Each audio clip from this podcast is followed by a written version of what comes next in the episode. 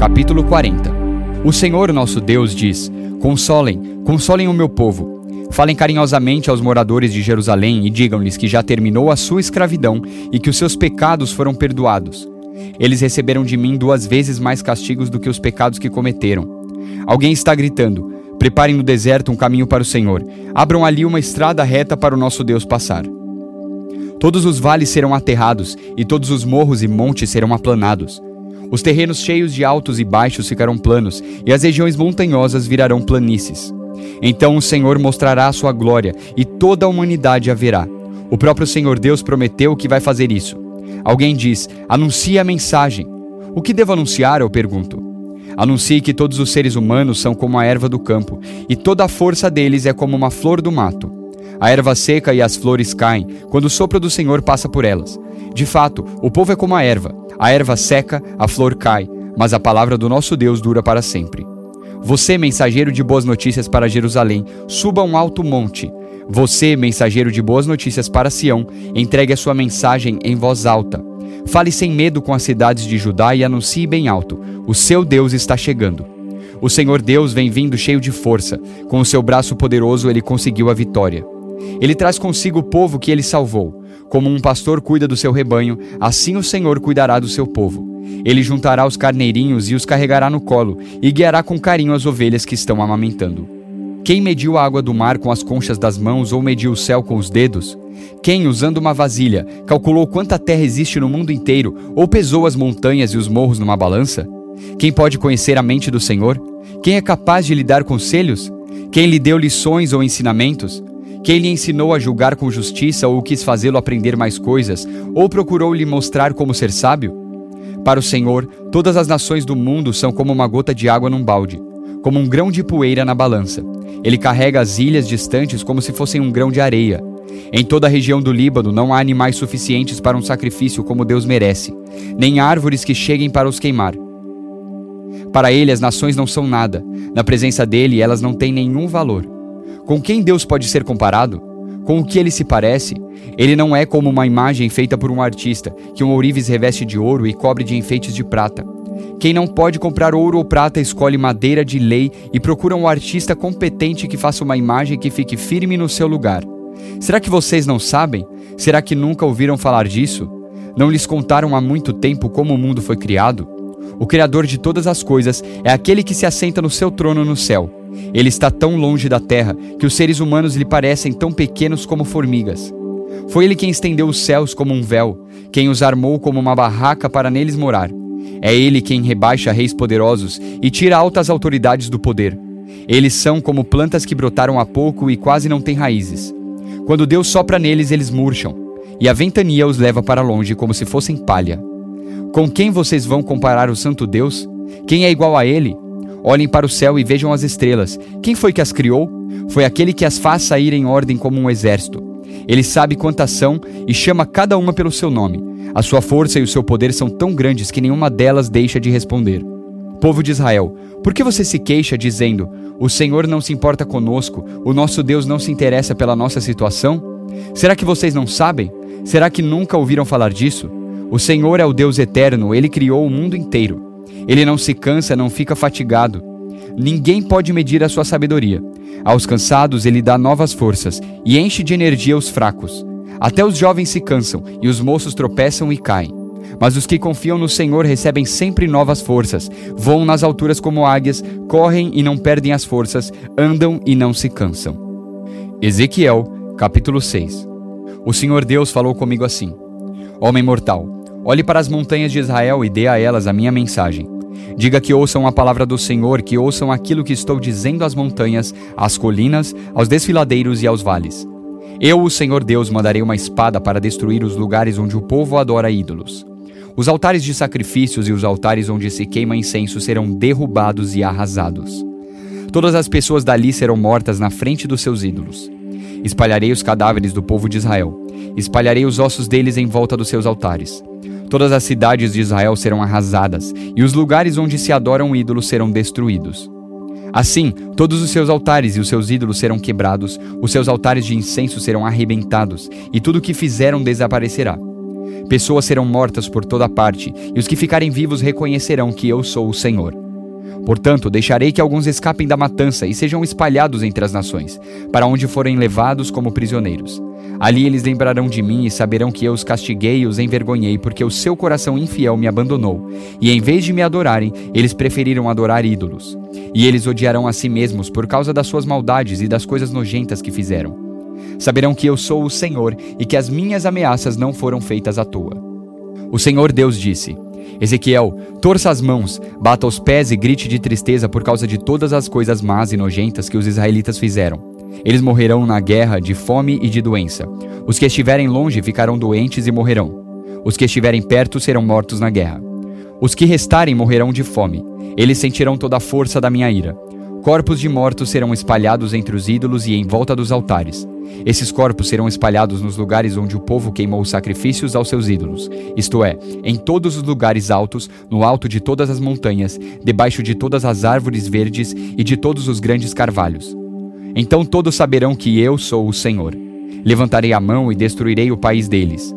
Desde o deserto no sul até a cidade de Ribla, no norte, eu farei com que a sua terra fique abandonada e não terei pena de nenhum lugar onde os israelitas vivem.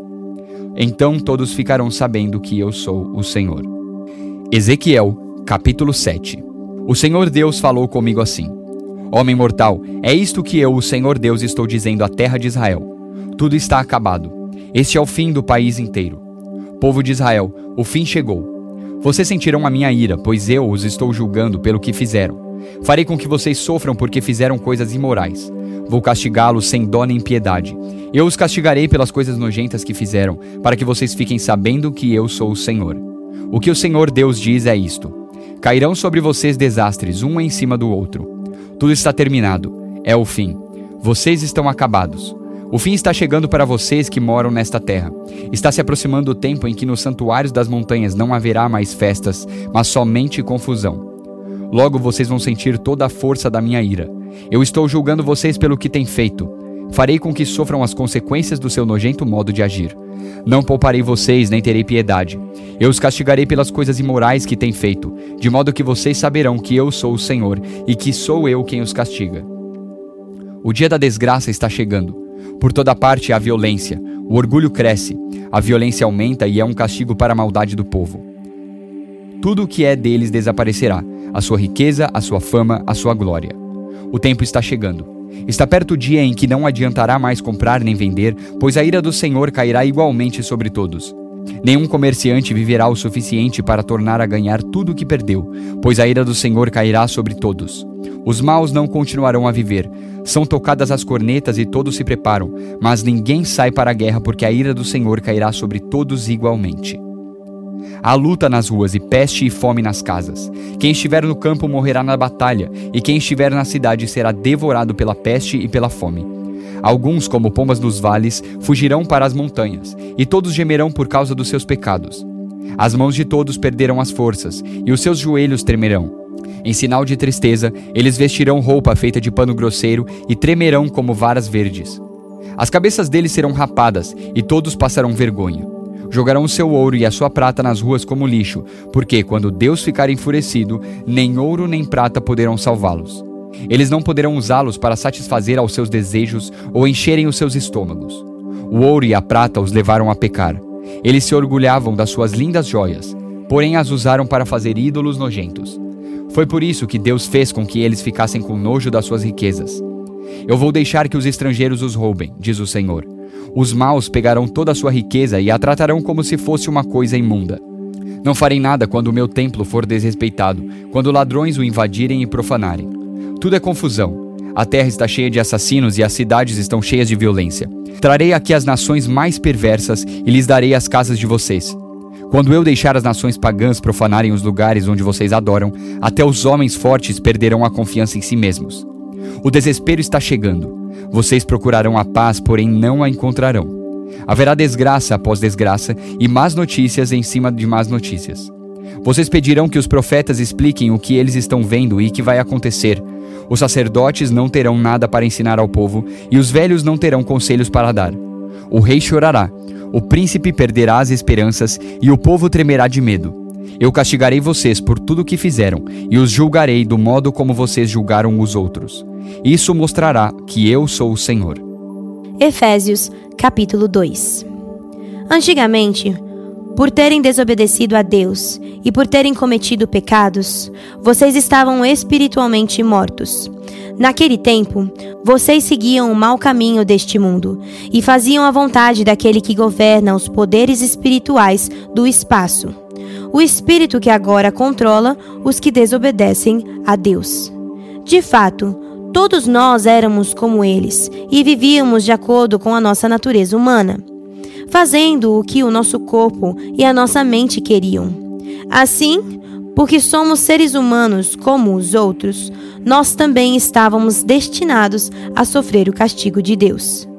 Mas a misericórdia de Deus é muito grande, e o seu amor por nós é tanto que, quando estávamos espiritualmente mortos por causa da nossa desobediência, ele nos trouxe para a vida que temos em união com Cristo. Pela graça de Deus, vocês são salvos. Por estarem unidos com Cristo Jesus, Deus nos ressuscitou com Ele, para reinarmos com Ele no mundo celestial. Deus fez isso para mostrar, em todos os tempos do futuro, a imensa grandeza da Sua graça, que é nossa por meio do amor que Ele nos mostrou por meio de Cristo Jesus. Pois pela graça de Deus vocês são salvos por meio da fé. Isso não vem de vocês, mas é um presente dado por Deus. A salvação não é o resultado dos esforços de vocês. Portanto, ninguém pode se orgulhar de tê-la. Pois foi Deus quem nos fez o que somos agora, em nossa união com Cristo Jesus. Ele nos criou para que fizéssemos as boas obras que ele já havia preparado para nós. Lembrem que vocês, os não-judeus, eram chamados de incircuncidados pelos judeus, que chamam a si mesmos de circuncidados por praticar a circuncisão. Lembrem do que vocês eram no passado. Naquele tempo, vocês estavam separados de Cristo. Eram estrangeiros e não pertenciam ao povo escolhido de Deus. Não tinham parte nas suas alianças, que eram baseadas nas promessas de Deus para o seu povo. E neste mundo viviam sem esperança e sem Deus. Mas agora, unidos com Cristo Jesus, vocês, que estavam longe de Deus, foram trazidos para perto dele pela morte de Cristo na cruz. Pois foi Cristo quem nos trouxe a paz, tornando os judeus e os não-judeus um povo só. Por meio do sacrifício do seu corpo, ele derrubou o um muro de inimizade que separava os judeus dos não-judeus. Ele acabou com a lei, juntamente com os seus mandamentos e regulamentos, e de dois povos formou um só povo, novo e unido com ele. Foi assim que ele trouxe a paz.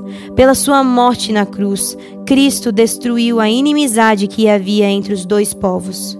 Por meio da cruz, ele os uniu em um só corpo e os levou de volta para Deus.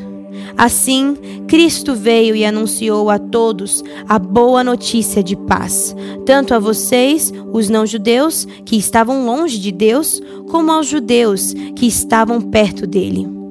É por meio de Cristo que todos nós, judeus e não-judeus, podemos ir, pelo poder de um só Espírito, até a presença do Pai.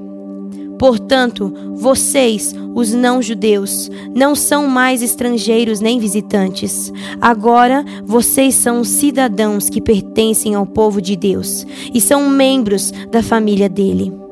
Vocês são como um edifício e estão construídos sobre o alicerce que os apóstolos e os profetas colocaram. E a pedra fundamental desse edifício é o próprio Cristo Jesus. Ele mantém o edifício todo bem firme e faz com que cresça como um templo dedicado ao Senhor.